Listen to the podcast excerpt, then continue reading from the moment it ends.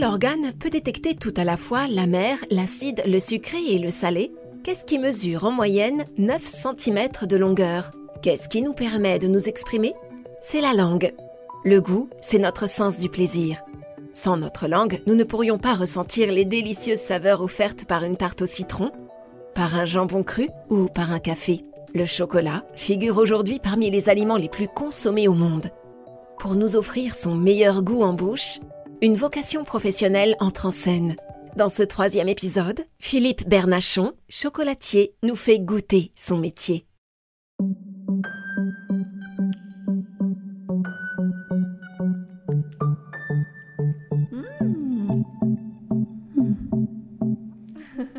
Mon grand-père, quand il rachète la pâtisserie où on est actuellement, donc c'est en 53, il se projette un petit peu dans l'avenir en se disant dans pas longtemps tout le monde va avoir le même chocolat parce que tout le monde va l'acheter au même endroit.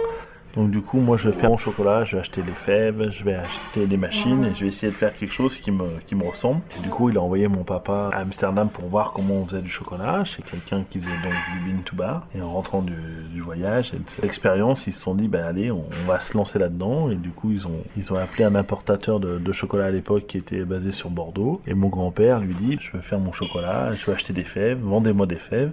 Le monsieur, donc importateur de l'époque, lui dit Mais monsieur Bernachon, bon, d'accord, les fèves, mais vous les doutes, quel pays, quelle provenance?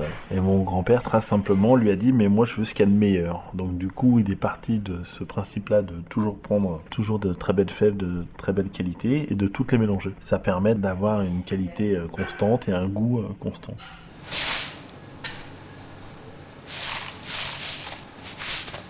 On va prendre une fève qui est très particulière, qui vient de Java, en Indonésie. Ces fèves-là, pour les faire sécher, ils les mettent un peu sur des tamis et ils font des feux dessous. Donc il y a toujours un, un goût de fumée dans ces fèves-là. Du coup, elles sont très particulières et ça va être une des dix origines. Et parce qu'on aime bien ce petit côté fumé, mais voilà, on en met un petit peu pour rappeler ce goût-là. Mais euh, si on ferait qu'avec ça, ça serait presque trop fumé. Donc euh, là, de mélanger, ça va apporter ce petit goût fumé, mais c'est pas ce qui va emporter. Donc c'est ce qui est intéressant.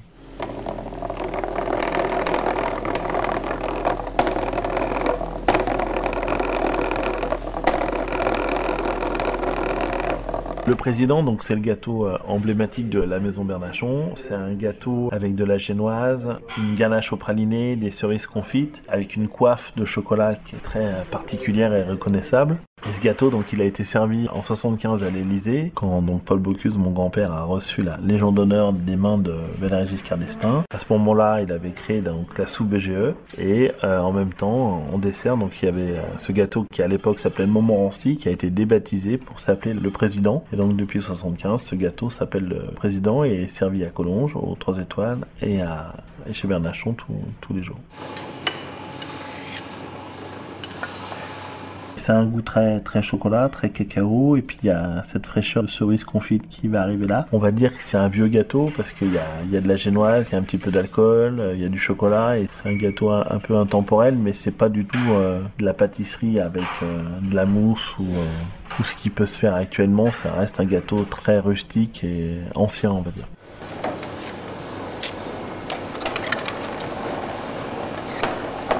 Le palais d'or, c'est vraiment le bonbon emblématique de la maison. C'est un bonbon qui est fait avec une ganache. Normalement, c'est fait avec de la crème liquide et du chocolat, mais chez nous, on va le faire avec de la crème épaisse qui vient de Normandie, qui fait 40% de matière grasse. Donc, il y a vraiment un, goût très, très particulier. Et ce bonbon, il a une durée de vie d'un mois.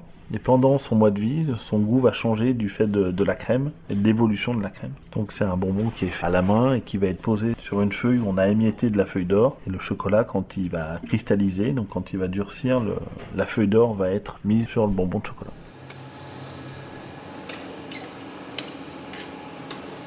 C'est un bonbon euh, très particulier. Il y a une attaque, on va dire, franche avec la ganache et justement l'acidité de cette ganache. Et puis après, il y a le, le, chocolat, la rondeur du chocolat, la douceur qui va l'emporter et pas trop d'amertume. Donc c'est un chocolat qui est très équilibré.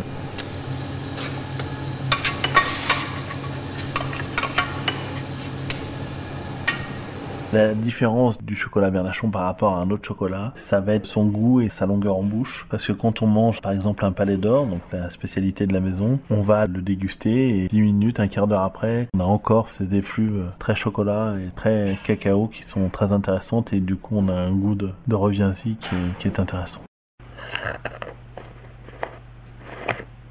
Va dire la dernière nouveauté de la maison qui marche très bien, c'est la berne à choc. C'est une pâte à tartiner avec des noisettes du Piémont et c'est quelque chose d'addictif. Une fois qu'on l'a goûté, on revient dessus fréquemment parce que c'est ce goût de noisette qui nous fait revenir et c'est une pâte qui est assez liquide mais pas trop quand même. Donc un équilibre qui est plutôt bon et on l'a décliné en bonbons de chocolat et en tablettes. Donc c'est les dernières nouveautés de la maison.